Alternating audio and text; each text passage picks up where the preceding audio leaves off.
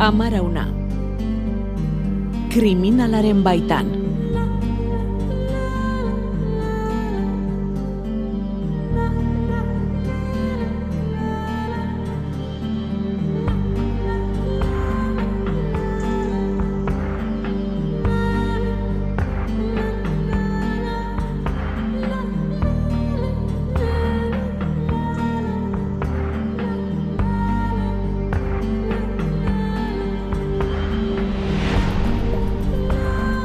Zoritxarrez komunikabideetan ohituta gaude, gerretan hildakoen zifrak ematera. Eta duela minutu gutxi eman dugu zifra horietako bat, Adrian Fuentesekin ari ginela. Dagoeneko, hogei mila palestinar, baino gehiago dituzte, urriaren zazpian, jamasek eta gazako beste hainbat talde armatuk, Israelen kontrako erasoa egin zutenetik. Hildakoak, hogei mila, baino gehiago. Zaurituak berriz, berrogeita marmilatik gora. Erraz esaten dira zifrak, borobilak eta handiak, baina beste erabatera ere aipatu daitezke, atzean eskutatzen duten mm, hori guztia azaleratzeko. Esaterako, bos minuturo palestinar bat hiltzen da. Alegia, saioa hasi denetik, bederatzi, bederatzi dira saioa hasi denetik. Datu horiek eh, eskutatzen dutena ikusteko beste modu bat izan daiteke kasuak kontatzea. Esate baterako nazio batuen erakundeak salatutako kasu horietako bat. Duela egun batzuk gertatutakoa, aste arte gau batean. Israelgo armadak gazako eraikin bat inguratu zuen, barruan hiru familia babesten ziren eraikin horren barruan, eta nazio batuen erakundearen arabera, ustez eh, militarrek gizonak hartu, gehienak hogeita bosturteren bueltako gazteak, beraien zeniden aurrean jarri, parez pare, beraien aurrean jarri, eta tiro zirtzituzten. Gutxienez, amaika gizon. Eta ondoren emakumeak eta aurrak gela batean sartu, eta horietako asko zauritu zituzten granada botata edo tiroz. Ba horrelako kasuengatik nazio batuen erakundeak Israelgo gobernuari leporatu dio gerra krimenak egin izana. Gerra krimenak. Zer dira gerra krimenak? Nork egiten ditu? Nork epai ditzake? Debi Jerga, kriminologoa, egunon. Egunon gorka. Bueno, esan dakoari gehitu behar zailo gainera, azken orduetan, Ego Afrikak Israelen kontrako salaketa jarri duela nazioarteko zigora auzitegian. Genozidioa leporatzen dio Israeli, Ego Afrikak genozidioa, gerra krimenak, delitu horiek guztiak nazioarteko zigor auzitegiak epaitzen ditu, ezta? Bai, gorka hala da. E, erderaz esaten dan, korte penal internazionalak e, epaitzen ditu. Ta, bueno, ez dakite entzulea gogoratuko diran, baina beste saio batean genozidioa e, hitz egiten egon ginela, eta horra ipatu zian zintzu zian e, nazioarteko delituak. Direla konkretuki lau, hau da, nazioarteko mailan epaitzen dian delituak. Digala, genozidioa, bakiaren aurka, gizakiaren aurka, eta nola ez, gudak krimenak. Hemen, puntu netara helduta eta guda kriminal definitzen hasi baino lehen, nik ustot e, interesgarria dela eta aipatu behar dela e, nazioarteko delituen eta delitu transnazionalen arteko aldea. Osea, hau da, nazioarteko delituak edo nazioarteko mailan epaitzen direnak lau bakarrik dira. Baina delitu transnazionala da herrialde bat baino gehiago implikatuta dauenean delitu batean. Ez herrialdeko gobernogatik, baizik eta ba, delitu emateko badibidez, pertsona trafikoa delitu transnazional bat izango zen. Bihar... Herrialde bat, baino gehiago dagoelako implikatuta horretan. Baina delitu motorrek, delitu transnazionalak ez dira delitu nazioarteko delituak kontsideratzen da. Hori dela eta ez da e, nazioarteko zigorrosetegiak epaitzen. Mm Orduan, mhm. Zer da guda krimena? Hori da. Ez? Hori da galdera. Ba, behitu, E, Genebako hitzarmenaren arabera, mila bederatzireun da berrogeta bederatzean sortuta, guda iteko era onargarri bat da. Osea, hau da, e, guda berez ez da legez kontrako gauza bat. Legez kontrakoa dana da, guda barnean, jokabide batzuk desproportzionalak edo esku, giza eskubideak urratzen dauzen joko baide batzuk ematea. Eta horretarako zerrenda, bueno, ez da zerrenda soluzea, baina ez da zerrenda bat. Badibidez, e, guda kontestu batean, pertsonak baitzea eta baitu hoiek esekutatzea e, iriak edo herriak barazo arrazoi barik suntzitzea edo e, aitzaki militar bat ez dauenean portaera bat aurrera matea. Hori da guda krimena, osea. Desproportzionatua dela. Bai, bai, baina bueno. Baina zer da desproportzionatua eta zer ez, hori oso arbitrarioa ere izan daiteke, zezuk aipatu duzu. Gerra legezkoa dela. Gerra ez dela legezkan pokoa. Orduan, paradoxikoa ematen du gerra legezkoa izatea, baina gerra krimenak ez. Claro. Ez, Orduan, eh, ematen du, legeak hildako batzuk edo ekintza batzuk, mm, bueno, zilegi jotzen dituela eta beste batzuk. ez. Bai, onart- da- onartzen dituela, osea, jartzen dabe muga, baina no- noiz jartzen duzu muga, ez? Baina, Hori bueno, da. hau da nazioarteko mailan epaitzen dana, eta bueno, horre batasun bat dau, eta herrialde askok sinatu bien Genebako hitzarmen hori, ba, bueno, ba, haien adostasuna emanez, baina bai, bai, bai da apur bat e, moral bikoitza hori, ezta? Mhm. Eta nolako delituak dira? Esan duzu, desproportzionatuak direla gerra krimenak, Genebako hitzarmenaren arabera, mm, nolakoak izan daitezke desproportzionatutako delitu horiek? E, ze, ze adibide ipaditzako? Ba, adibidez, e, behar militarra ez dauen kasuetan zerbait ba, behar militarra igual da, e, nire armada beste etzaiaren edo beste herrialderen armadan kontra eta militarrak euren artean gerra egiten egotea. Ba, astea zibilak hiltzen edo umeak hiltzen edo olako Mm. gauzak, ba, desproportzionatuak izango lirateke eta guda krimenak izango ziren. Osea, tratu txarrak e, ematea pertsona batzuiri, e, bai, exekuzioak ikia, osea, olako gauzak, ez? Mm. Osea, estrategi- Eraso militarretatik arago doazenak, nola baita esateko, ez Bai, da? bai. Mhm. Eta adibidez, Israelek gazako zerrendan argindarra edo ur ordindura moztu izana, ornigai horiek moztu izanak, hori gerra krimena da, zuzenbidearen arabera? Ba, sartzen baldon beldogun, e, privazio hori, ondasun publiko edo pribatuak kentzean edo harrapatzean, horrela bezala kontzeratzen badugun, bai izango litzateke egu da krimen bat. Horrela taz kontzeratzen bada. How I lost myself again, but I remember you.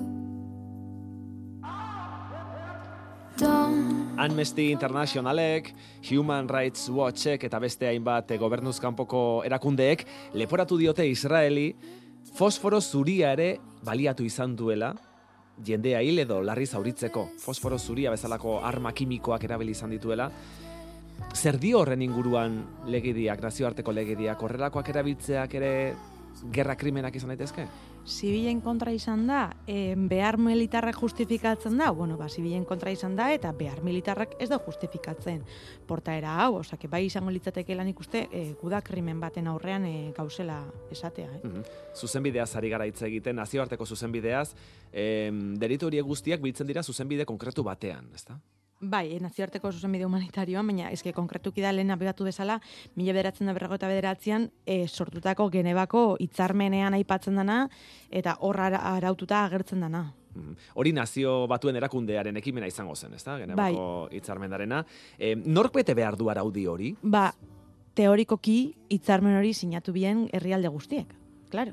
Mhm. Hori da. E, borondatezkoa da, ezta? Herrialdeak atxikitzea, atxikitu egiten dira, eta atxikitzen direnek, teorian behintzat bete egin behar dute, baina gero ikusiko dugun bezala batzuek ez dute bete, eta horregatik zigortuak ere izan dira. Tira, e, jaso dituen akusazioen aurrean, Israelek beti esan izan du, ekintzak egin dituela bere burua defendatzeko, bere burua babesteko, ezta? Defentsa modura egiten duela, bera eraso, eras, berari eraso egiten diotela, Israeli eraso egiten diotela, eta berak bere buruan defenditzeko eskubidea duela, eta horregatik egiten dituela ekintza horiek. Nazioarteko zuzenbidearen arabera, orain aipatu berri dugun nazioarteko zuzenbide humanitarioaren arabera, zilegi da, hori, egite, hori esatea, herrialde batek egin ditzake gerra krimenak bere burua babesteko, justifikatzen aldu horrek, Ez, ez, gerra krimenak bere burua babesteko ez. Beste gauza bada, gerrara joatea bere burua babesteko, baina gerra krimenak gerra krimena dira, eta Genebako hitzarmenean dagoenaren arabekoa da. Orduan, naiz eta e, bere burua justifikatzen egobili, edo bere e, burua defendatzen ibili, hobeto esan da, e, geda gudaren bitartez, horrek ez dago esan nahi, aitzakia dakonik nahi dauen guztia iteko, ez? Mhm. E, bestalde, nazioarteko zuzenbidearen arabera, beste bandoan, Hamasek eta Palestinako beste talde armatu batzuk egiten ari diren hilketak ere, hilketa horiek ere izan, izan daitezke gerra krimenak. Betetzen baldin badauze Genebako hitzarmenak esaten dausen puntuak zeintzuk diran guda krimenak eta noizbait hau epaitzekotan e, Korte Penal Internazionalak epaitzen baldin badau eta konsideratzen bada urrak eta hori egon dela, bai izango letzateke guda krimena, baina hori begiratu beharko dan gauza bat da, bai.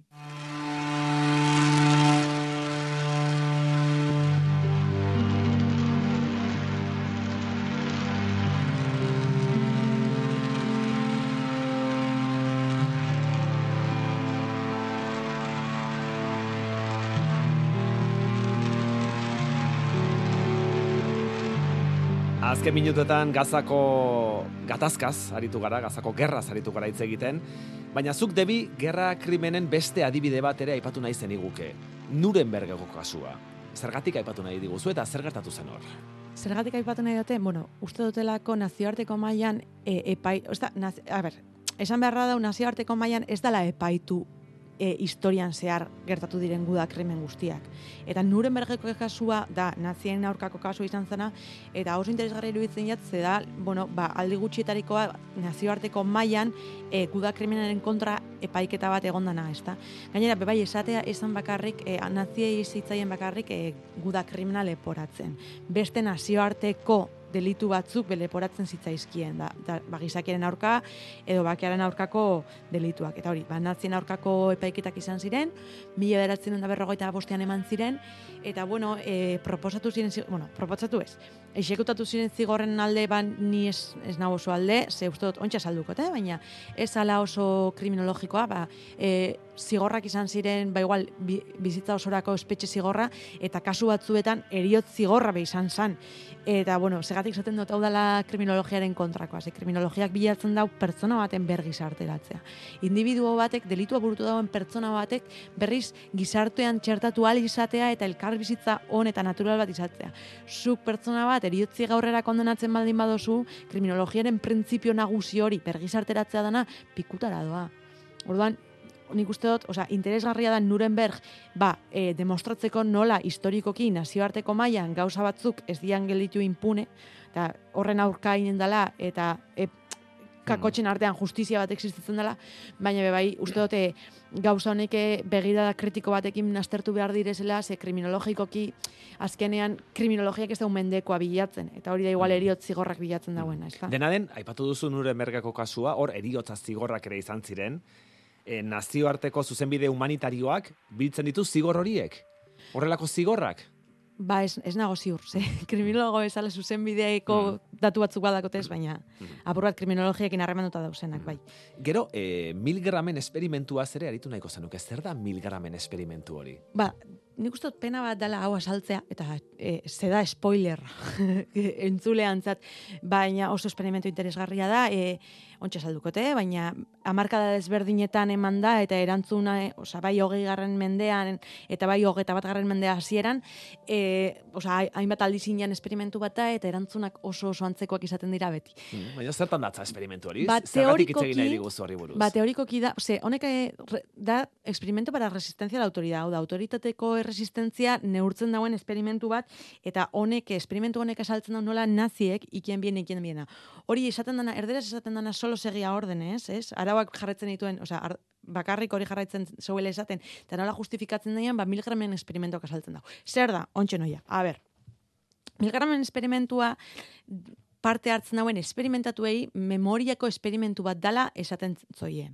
Hau da, dakoiz galdera mota batzuk, eta eure dauz gela batean, eta beste gela batean dau esperimentatu bat. Orduan, e, memoriako galderak ma imaginatu, ezta? Galdera da, errepikatu behar dozu, nik esatu duten zerrenda, txoria, e, oreina, basurdea. Eta hor dau, esperimentatu bat, galderak ikien, eta beste gela batean, eta ez dira elkarrik ikusten, erantzunak ematen dauena. Erantzuna gaizki ematen dauen bakoitzeko deskarga elektriko bat ikentzo galderak iken dausenak, galderak erantzuten dausenari. Euneko irurogeta marra baino gehiago, e, voltaje maksimura heltzen ziren. Ez dakit lauren da amar voltio zirenik. Eta entzuten zeuen beste gainera, beste esperimentatuak garrasika, negarrez, gelitzeko esanez, momentu batzuetan ja esan ezer entzuten, oza, ja imaginatu alzan, hilda zeuela beste pertsona. E, esperimentu hau aurrera joateko eta euneko irurogeta marra baino gehiago, lauren da berrogeta amar voltiotara heltzeko, esan koakzioarik behar izan. Zeuen, supuestamente zintzilari bat zana, amantal zuri batekin, bata zuri batekin, eta esperimentatuak aitzakia jarri nahi, oza, esat, gelitu nahi zegoen bakoitzen, esaten zon, e, supuestamente zientzileriak zanak. Hola, itzerzikin, beharrezkoa da esperimentuarekin jarraitzea, e, beharrezkoa da hau gertatzea, esan koakziorik, ez da? Bueno, ba, e, voltajek pairatzen zituen pertsona aktorea zen. Hmm. Orduan, esperimentu honek ez zeuen neurtzen e, memoria zelakoa zen eta memoriarekiko ba, harremandutako galdera horrek. Ez, zan, haber zenbat zenbatek autoritateko erresistentzia agertzen bien. Eta honek, milgramen esperimentu honek asaltzen dau naziak zergatik obeditzen bien. Ez da beharrezkoa pertsona bateri pistola bat buruan jartzea, pertsona horrek e, obeditzeko, sutzuki obeditzeko. Zuk autoritatetzat konsideratzen baldin badozu, ba, gizarte legez, ja, zuzenean, obedientziara bideratua gauz. Eta nik ustot, esperimentu honek ez dagoela bakarrik nazien kasua asaltzen, e, orokorrean guda delitu asko asaltzen dauz, edo antolatutako delinkuentzia asko asaltzen dauz, ezta?